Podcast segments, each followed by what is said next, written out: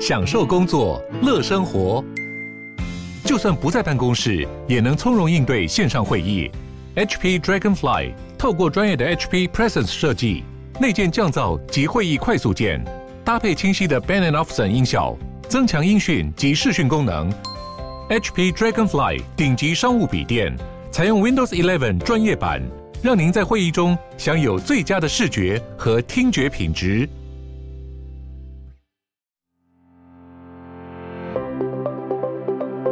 越成功的人士，他可能跌倒的次数是越多，而且越成功的人士，他一定是之前跌的跤是很大跤，所以他学习之后才会变成是一个巨大的成功。在转念的过程当中，去想办法去看到这些负面的事情可以产生的正面的结果。你刚刚讲苦尽甘来，我非常的谢谢你下这四个字。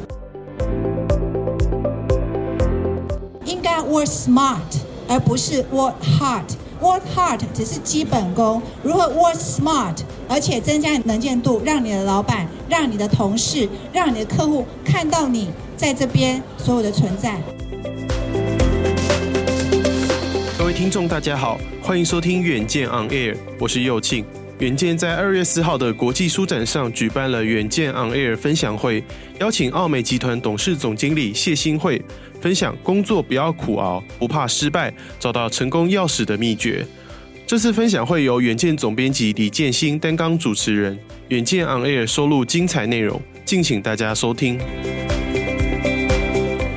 呃，其实，在这个一元复始，也就是说，在立春的时候，哇，我请到了，其实坐在我旁边的哈，我觉得她是我大学的学姐，但是她现在同时是奥美公关集团的。董事总经理哈，或许各位各位现场来宾一定会觉得说，哎，总经理就总经理，懂事就懂事，为什么总经理还有不懂事的呢？难道董总经理有分为懂事跟不懂事的呢？好，那我们待会的一个对谈当中哈，我就会就会请我的学姐来跟我们说说她的职涯，而且其实先跟大家透露一个状况啊，其实我们都知道说在职场上工作真的是非常的辛苦，而且要从最底层哈爬到高层，爬到总经理的位分，哎，你要不是闲着金汤金汤匙，要不然就是哈你一定要非常会巴结老板。要不然你怎么可能就是在这么短的时间就可以爬得上去？可是我要告诉你，坐在我旁边的这位谢新会，呃，董事总经理，他是其实他他一开始是在奥美，他是从工读生开始做，哇，大家一定会觉得说非常了不起，哎，工读生要爬到总经理，哎，真的是非常的了不起哈。好。废话不多说，我就赶快来邀请我的学姐，新慧学姐好，Hello，建新好，在场的所有的朋友们，只要有关注到舞台的朋友，大家晚安，大家好，希望大家现在都有吃饭，不会太饿哈。我们今天有一个分享，要谢谢啊、呃、远见今天的邀请，然后今天看到建新又特别高兴，因为我们已经好久没有见到面了，自家人，对。对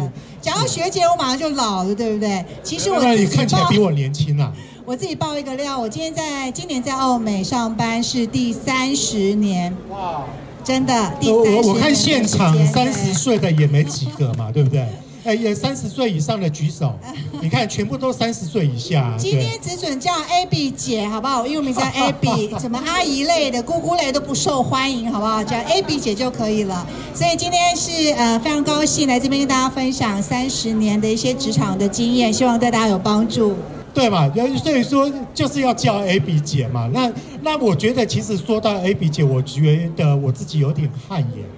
虽然学姐只大我几届哈，可是她的成就真的比我高很多哈。所以我我我先帮大家抛一个问题哈，我觉得大家都不是那么懂，就是公关界的一个一个称号，到底什么叫做董事总经理啊？难道？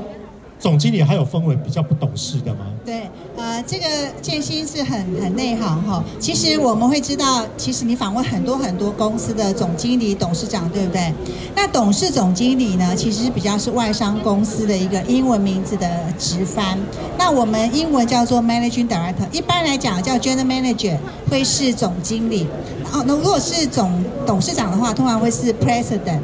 或者是呃 Chairman，会叫总裁或或总经理。商的体制当中有一个系统叫做 Managing Director，叫董事总经理。这个工作在干嘛呢？这个工作就是，如果一家公司经营的好，那就是同事很努力，然后呢，大家做得很辛苦，然后呢，我们就是经营一家好的公司，效益很好。但我觉得，如果有一家公司，它其实经营的并不好。应该第一个要回家的就是董事总经理，因为我们其实是负责一家公司的所有的运营上面的成败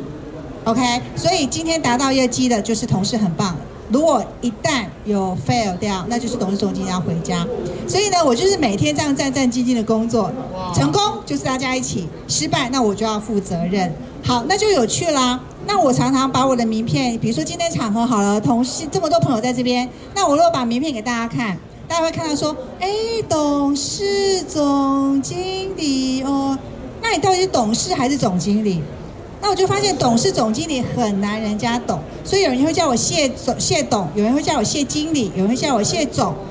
就是叫不出董事总经理。那后来我就觉得很尴尬，就是人家跟我们讲都不知道怎么称呼我们，我就说你当做我很懂事好了，因为我很懂事才能做总经理。公司如果失败，我就要回家；公司如果要成功，我就要很懂事，所以公司才会能够运营下去。所以后来这个董事总经理，这个没有心字旁的董是我的职位，有心字旁的董就当做是我自己职涯上面的一个成长的一个代称的概念，就，就是自我激励。对对对对对对对对。那那我我觉得我听懂了哈，也就是说，一般的总经理就真的只是总经理，可是董事总经理他又要兼任董事长的责任以及董事的一个责任，所以其实他一个双重压力哎。那那我就觉得好奇了，为什么你压力那么大，还是可以保持这么青春美丽？哦，那这件事情就要觉得我们要跟常看远见，我觉得这件事蛮重要的哈。哎，不瞒你讲，我先跳题哈。是。你刚刚讲说你们家是三十七年，其实我工作三十年，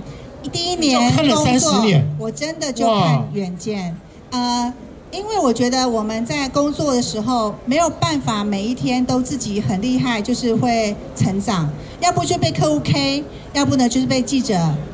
批评 好，如果我们稿子写的不好，记者朋友会觉得说你你这个做稿子不好，就叫我们回去重写哈。所以，我们无时无刻都必须要寻求一个自我成长的一个机会，任何时候。那么，媒体朋友是我们非常好的借鉴，因为我们的东西写的不好，记者就会直接给我们反馈，啊，这个稿子不好，重写，新闻登不上去。但另外一个部分呢，远见的养分确实是让我们在做新闻的角度，或是我们的媒体的一些观测上。提供很多很多很棒的养分，这养分呢，是我们可以写出一个啊、呃、有看法、有观点、有趋势、有产业见解的一个新闻稿来服务我们的客户，也服务媒体、服务 reader。所以呃，我真的是读了三十年，真的真的不为过。所以呢，我应该是，如果你们有那种铁粉，三十年份的好不好？算我一份。而而且哈，其实我们不止三十年，今年三十七。你知道昨天我们我们开了我们年度的会议，呃，我我们发行人就就问我问我说，先远见几年了？结果没想到我自己讲错，我说三十九年，因为我我总觉得说哇，其实我们是一个非常老牌的一个一一家公司哦。其实这是学姐讲的没有错啦。我觉得以远见来讲的话，尤其我担任总编辑之后，哦，我一直有一个使命，觉得就是说我们写的东西就是要。告诉大家说，世界的趋势、时代的变化以及个人的一个阴影啊，所以说其实哈哇，真的非常开心。原来学姐能够当上董事总经理，而且从事同时哈让澳美公关越来越庞大，真的我们我们原来也有股东在内，哎，真的真的真的真的 有技术入股的就对了哈，真的真的非常谢谢非常谢谢，而且你们的前进的动力。据我知道，可能是奥美做的品牌定位。哦，真的。对，因为我们跟啊、呃，就是创办人哦，原来、呃、对高教授王王王老师都有非常王非常好的这种呃长远的关系。是是是。所以你们作为前进的动力，带领台湾已经三十七年，不简单啊。那其实啦，以我们今天的主题来讲的话，哈，我们不只是要是要谈世界或谈。谈趋势啦，我们先回归到小我，我们先来讲一下说在个人的部分。其实刚刚学姐哈，也就是也就是新慧学姐有有有在跟我讲说，其实他们在公关界，我觉得其实公关界真的是一个不是人当的一个行业啊，因为他公公婆婆特别多，他除了面对客户以外，面对自己家里的长官以外，另外。你知道世界最难搞的一个一个一个动物是什么吗？我是指人类了哈，就是记者了。因为记者的挑是非常挑剔，而且记者对公关的要求是非常多。我必须要承认，之前我真的不知道新会是我的学姐，但是我会跟她相认，就是因为我骂了她。对，因为有一次呢，她就是她就是有一个活动邀约了，对，邀约了我。然后我就觉得说，你那个邀约，我我觉得我有点不爽啊，就是我会觉得说，哎，你这个安排哈，对我来讲有点困扰。那于是，于是我就写了写了一封信去 argue，就没想到，哎，新会那时候已经是做非常高的职位，但是哈，应该是总监吧，已经是总监哈，我记得是 director。对，他立刻，你知道他立刻拨电话给我，而且他明明知道我是学弟，可是他可以压下身段。所以你说这样的一个人物，他到底懂不懂事？于凡，你觉得他懂不懂事？好懂事。谢谢，谢谢，谢谢。是，可是学姐这边我就是想要问一下，我想在场的啊、呃、非常多的读者哈，现在。而且年后刚好是很多人在转职的时候啊，哎，你到底你你你是不是一开始，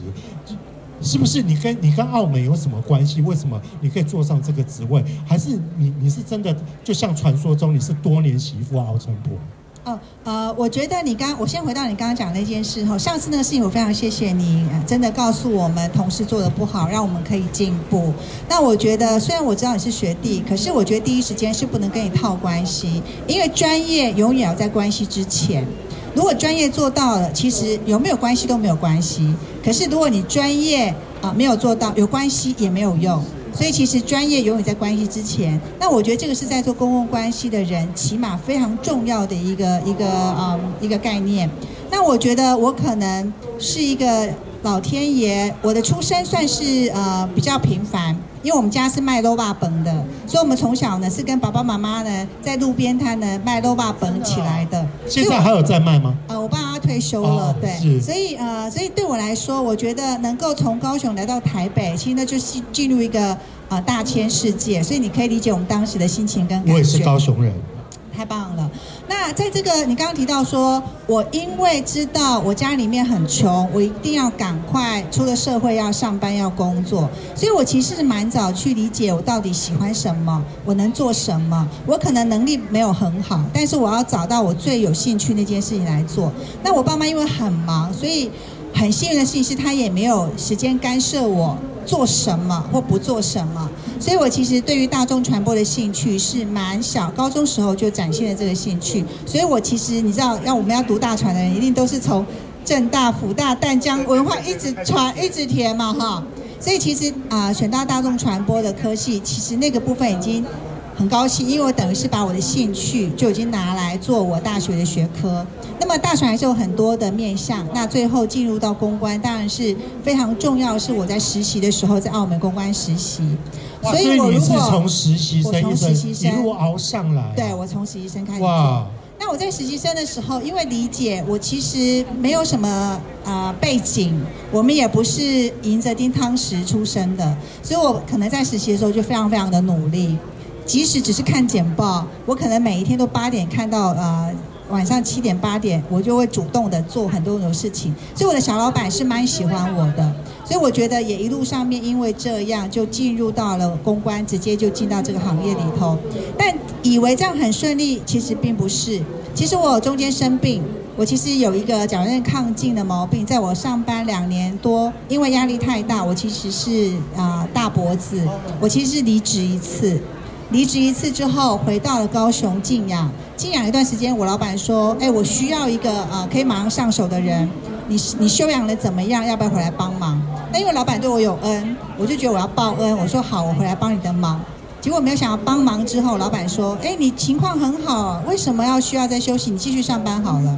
那我身上也没钱、啊，我说：“好，那我继续上班。”可是第二次上班撞了墙，休息了好，然后呢，呃，继续上班之后，反而那个工作的潜力整个就发挥，因为因为我发现。我在做呃正职的时候，我很害怕别人批评我，我很害怕做错事，我很害怕我的呃老板觉得我做的不够不好，然后呢客户骂我，然后我有很多很多的压力，我不敢说。可是我回来做呃就是 contract 的时候，就是回来帮忙 freelancer 短暂时间的时候，我发现我可以不用管别人喜不喜欢我，我也不用管我的客户啊、喜不喜欢我，我只要把我这个任务做完，很单纯做完，很专注的做完就好了。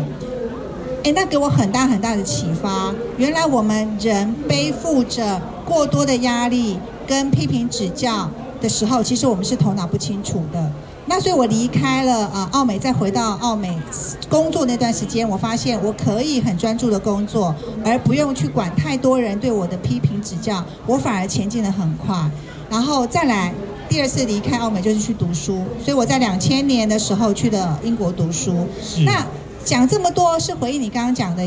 一件事情，就是说我到底为什么可以做三三十年？我认为做可以做三十年，原因是因为我一开始就找到了一个兴趣、喜欢的事情，然后把它当做谋生的工具。是。而这个谋生的工具让我发现，我可以赚钱，我可以养活自己，我可以继续的学习，然后无止境的学习，客户会教我，媒体会教我。啊、我的老板会教我，的同事会教我，然后我就不停的跟世界上最优秀的人一起工作。这个学习是我重要的一个价值观，我就一直往前，一直往前，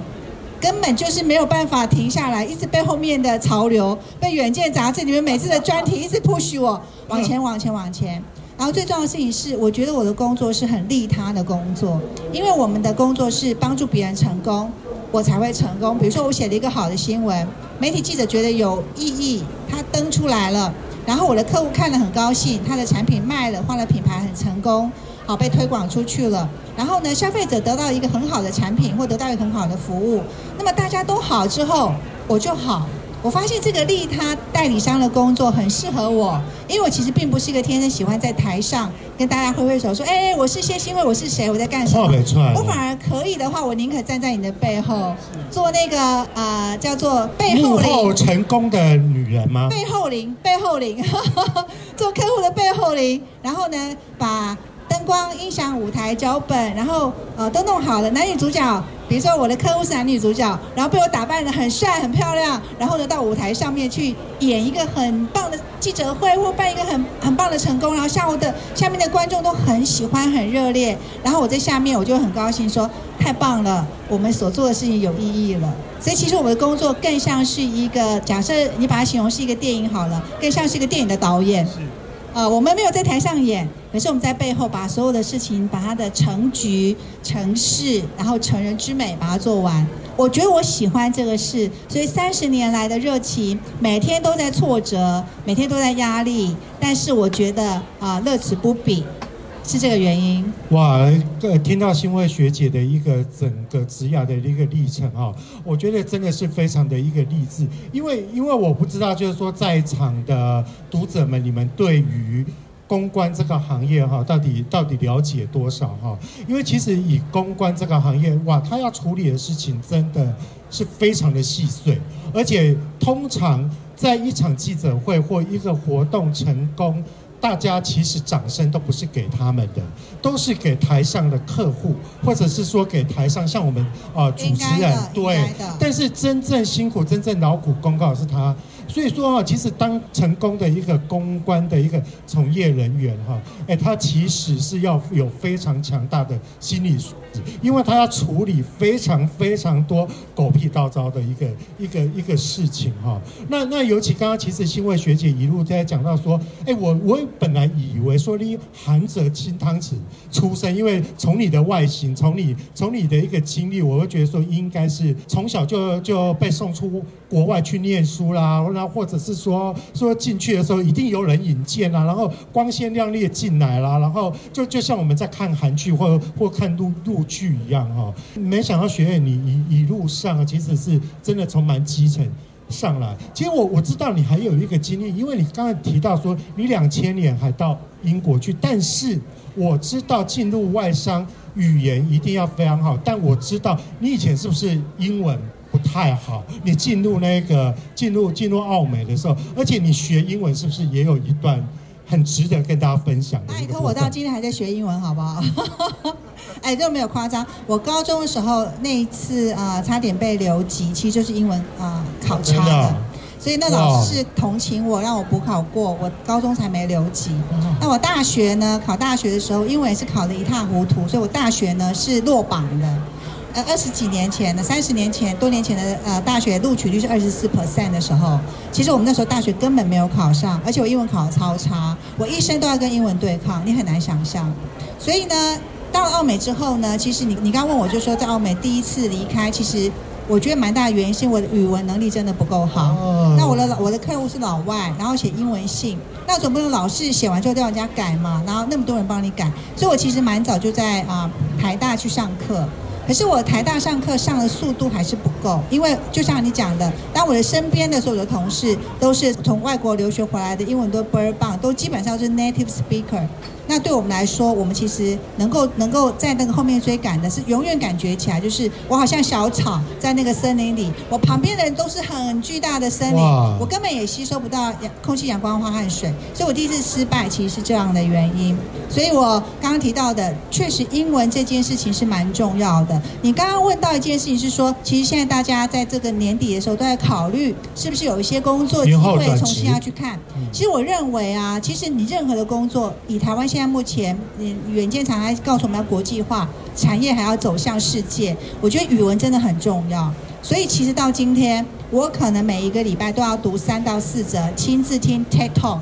因为 TED Talk 上头有非常多的这个啊。呃字幕，或者是你可以直接听。第一，你可以吸收新知；第二，你就真正去听人家外国人怎么演讲，怎么说英文。不是说我们台湾人演讲不好，而是说当刻意要去练习英文的能力的时候，我觉得 TikTok 是一个非常好的一个呃 channel。当然，我觉得啊、呃，各位的那个哈佛 Business Review。也很好，我必须说，因为我们早期在念书就是长期在看 Harvard Business Review，但现在你有中译本，我认为这个是对于我们每一个人要进阶，从基本的职业人员哈到啊中阶的主管，到慢慢进入到高阶的主管，我认为这个都是一个非常好的，可以协助我们增加管理经营的能力。的一个很好的途径，而且现在还有 Podcast，所以我觉得远见整个集团当中布局的为我们的专业经纪人成长的路途是非常非常完整的，基本上在这边就一次 One Stop 就可以得到所有的资讯。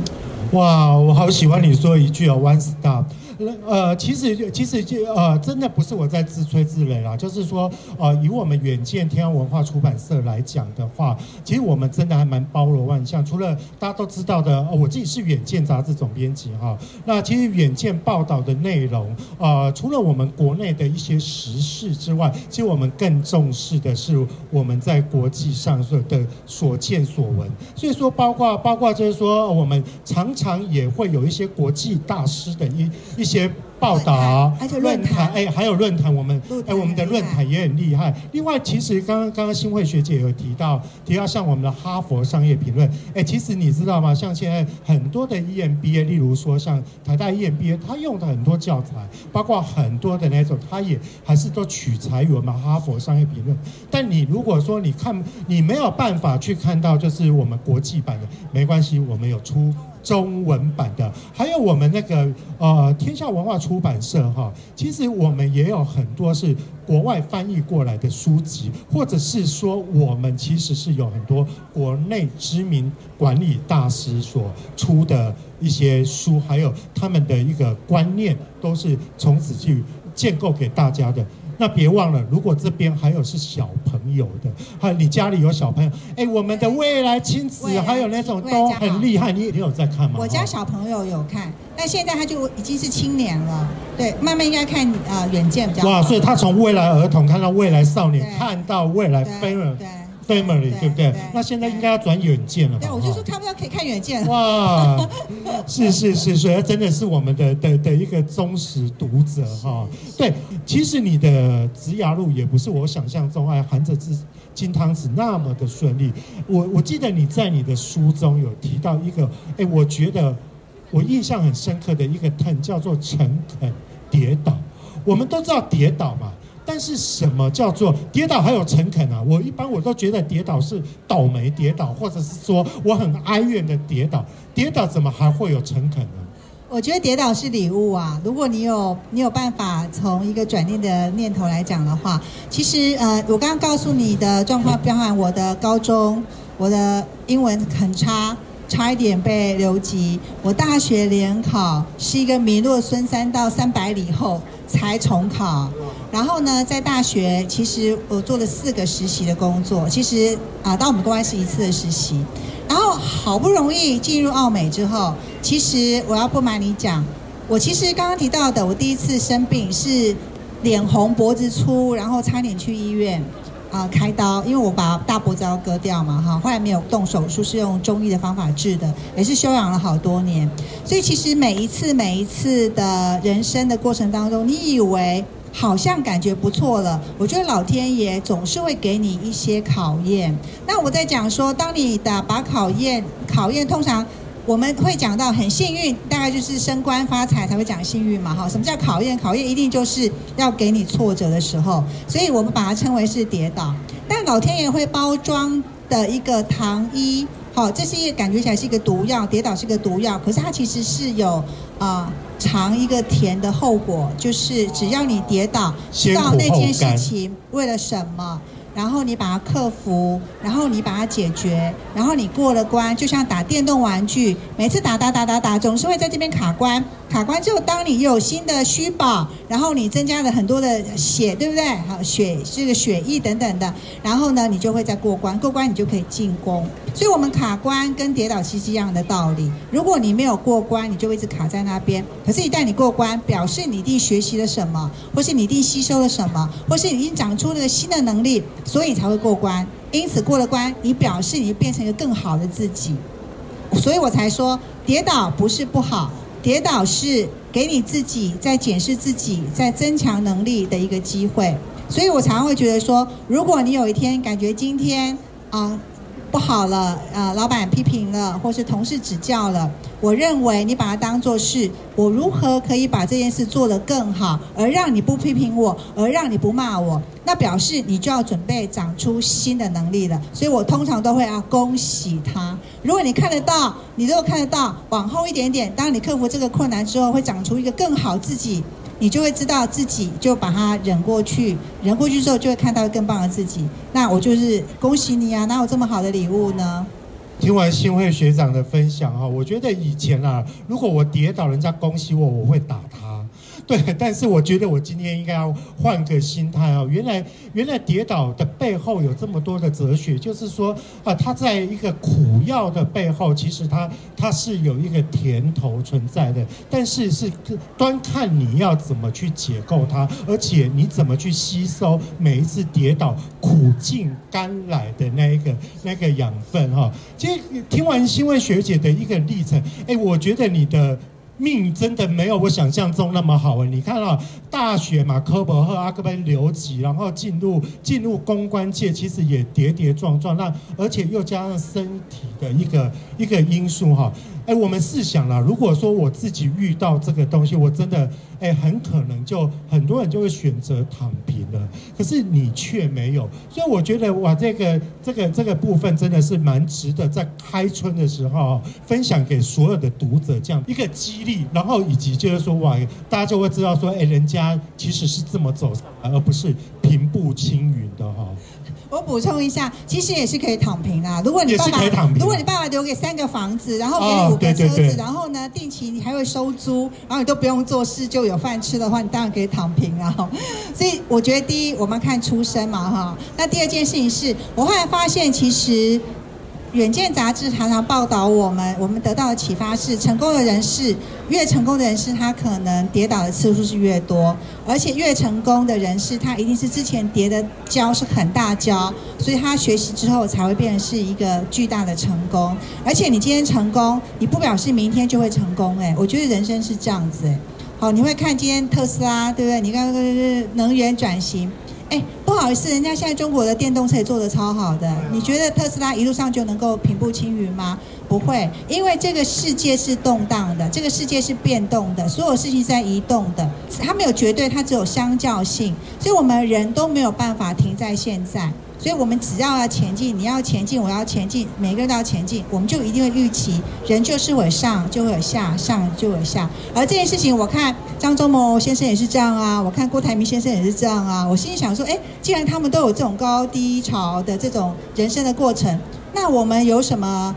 呃好抱怨的呢？因为对我们来说，我们可能承受的事情还比他们小更多，人家都过得去，我们有什么过不去的？所以我觉得这个是我在自己在转念的过程当中，去想办法去看到这些负面的事情可以产生的正面的结果。你刚刚讲苦尽甘来，我非常的谢谢你下这四个字，果然是总编辑功力非凡哈。谢谢。我觉得大概就这个意思，没有错。是是是，其实新慧学姐真的讲到了一个重点哈，我我应该还有一个诠释，就是说哈，跌倒在成功人士的面前，他是没有保障名额的。你你看到像像我们的新会学姐，还有刚刚路过的沈方正沈总哈，还有包括其实其实我们远见杂志所介绍的任何的成功人士哈，哎，我们其实有时候听他们的一个故事，都会觉得说哦，原来你也有这么惨的时候。其实其实有一阵子哈，哎，我我还没有当总编辑之前，我还蛮常去访问所谓的二代接班。我都会觉得说，我哎，我我都会觉得，我想要知道，就是说，他们上辈子到底造造了什么桥，铺了哪些路，你才有这么好的这么好的一个命。但是我才会知道说，原来这些成功的二代，他的压力其实非常的大，他并不是我们想象中的那么的那那么的顺遂。所以说，其实哈，不止不只是个人。那像我们这一次的一个封面来讲的话，我们讲的是德国典范。但是我们在讲的背后，就是是在于说，我们都知道，其实可能在十几二十年前，我们都知道说，哎，德国应该是欧洲的典范。是欧洲最强的，就是说当，当欧盟成立了之后，我们知道说，哎，英国也没那么强，法国也没那么强，那我们就要说德国的工艺在德国的一个创造的非常多的隐形隐形冠军，以及在梅克尔执政的十六年当中，他其实其实创造了一个很多世界第一的一个的的的一个奇迹出来。但是德国在俄乌战争。开始之后受伤，哎，他受伤蛮多的，所以说其实我们知道说，今年二零二二年对德国来讲，真的是拍泥当哈，所以说其实连国家都需要转型，但更何况是我们人呢？个人的，对啊，是是是，对。那欣慧学姐，其实回到我们个人来讲的话，其实你还有一个概念，我觉得说，哎。这一点哈，刚刚都听起来好像是比较负面表述啊。现在讲一个正面表述，哎，你在你你在你的理念、工作理念里面，你有提到说工作是不需要苦熬的，你这样不是蛮矛盾的吗？你刚刚告诉人家说，哎，假扣爱动作假报哈啊，可是你又告诉大家不要苦熬，哎，到底是怎样？是神经错乱吗？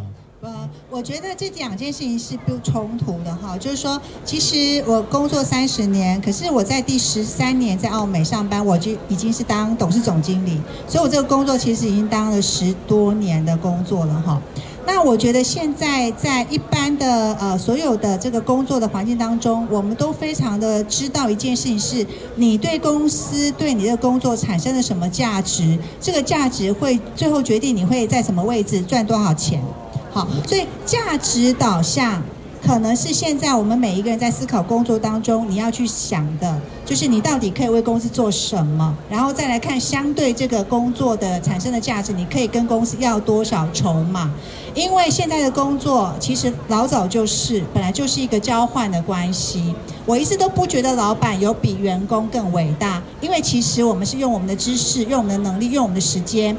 贡献的公司，交换一个劳务，所以如果我今天是在一个市场当中，是一个啊平等的关系，特别年轻人，现在也没有什么公司比较大，老板比较聪明。现在年轻人只有服气，不会服从。他们不会因为是老板服从，只有说你今天这个判断做得比我好。OK，我可以服气你。好，如果在这个逻辑之下，我们如果今天心情上面要去感觉说，哦，我就是好好的做，呃，默默的做，努力的做，老板有一天一定会看到我。我要告诉你，老板不会有一天看到你的，他也不需要看到你，因为他需要的是在台面上可以展现能力，可以展现价值，可以让我看到你做了些什么，可以让我理解你对公司的贡献是什么。所以公司少不了你。加薪少不了你，升职少不了你，然后呢，可能有国外呃这个训练的机会也少不了你，因为他看到了你。所以，我们每一个人在这个公司当中，应该 work smart，而不是 work hard。work hard 只是基本功，如何 work smart，而且增加能见度，让你的老板、让你的同事、让你的客户看到你在这边所有的存在，存在感超级无敌重要。千万不要觉得做自己的 marketing 好像很客、很不好意思，或很或很害羞。No，没有害羞这件事，这是你的工作，把自己展现好，让你老板看见。所以我不觉得邀功不对，但是不能做没有啊、你事实上没有这么好，但你多说。我同意，如果你今天有十分，你说到九分很 OK，可是你不要有五分说成九分。那我觉得会有问题，所以我觉得你适度的 marketing 自己，让自己在老板面前被看见，我觉得这是重要。因为只有苦劳没有功劳年代已经过去了，好，现在就是功劳，甚至你没有苦劳有功劳也没有关系，各位听懂吗？如果你有功劳，但是你不没有苦劳也很好，重点是功劳，不是你做了多少苦劳或做了多少事情。好，所以我觉得这个事情是，呃，我们心里面把它弄清楚，不要觉得好像在公司当中有一种感觉被迫害，其实你没有被迫害，你永远是在一个呃一个市场当中可以好好的展现自己的价值。那我觉得你就可以不要呃自己心里面觉得委屈，因为我觉得工作最害怕就是委屈，一委屈，你头脑清楚的人，你都会觉得好多事情想不开，OK。啊、呃，如果委屈了，那你就要想到底发生什么事。如果公司真的对你做的不好的事，或做好不好判断，我都会觉得你应该要想办法去跟老板沟通跟谈的。但你的沟通跟谈的前提是你有没有做到你该做的事，你有没有把你的事情做好。好，那自己两边评估一下，我觉得你就可以知道这家公司你可以待，然后待多久，然后要怎么待，大概是这样子。哇，我真的非常感谢哈，我们的奥美公关董事总经理谢新慧，他真的是一个讲实话的人哈，他也不会告诉大家说啊，工作哈就是哈我们要为了回馈这个社会或者是是怎么样，其实本来工作它就是一个对价关系，所以说你如果哈，你刚才说不要 work hard 是 work smart 嘛，那那其实讲的真的非非常对。其实我前几天我也我也读了一本书，他在告诉我们说，哎，我们当当主管的以前都会告诉人家说，带人要带心，可是其实现在你要说叫小朋友们说啊，你要好心向公司这件公司对你往后，哇，平常啊多么照顾你，我觉得这个东西其实真的有点过时了，应该是说带人要带价值，你要让小朋友还有你自己工作者都要知道，就是说，哎，你在这个工作。得到了什么价值？而且你的工作辛苦是为了创造什么价值？谢谢大家的收听，我们下期将谈论到年后转职的议题，有兴趣的听众朋友千万不要错过。也请大家每周锁定远见 On Air，帮我们刷五星评价，让更多人知道我们在这里陪你轻松聊财经、产业、国际大小事。下次见，拜拜。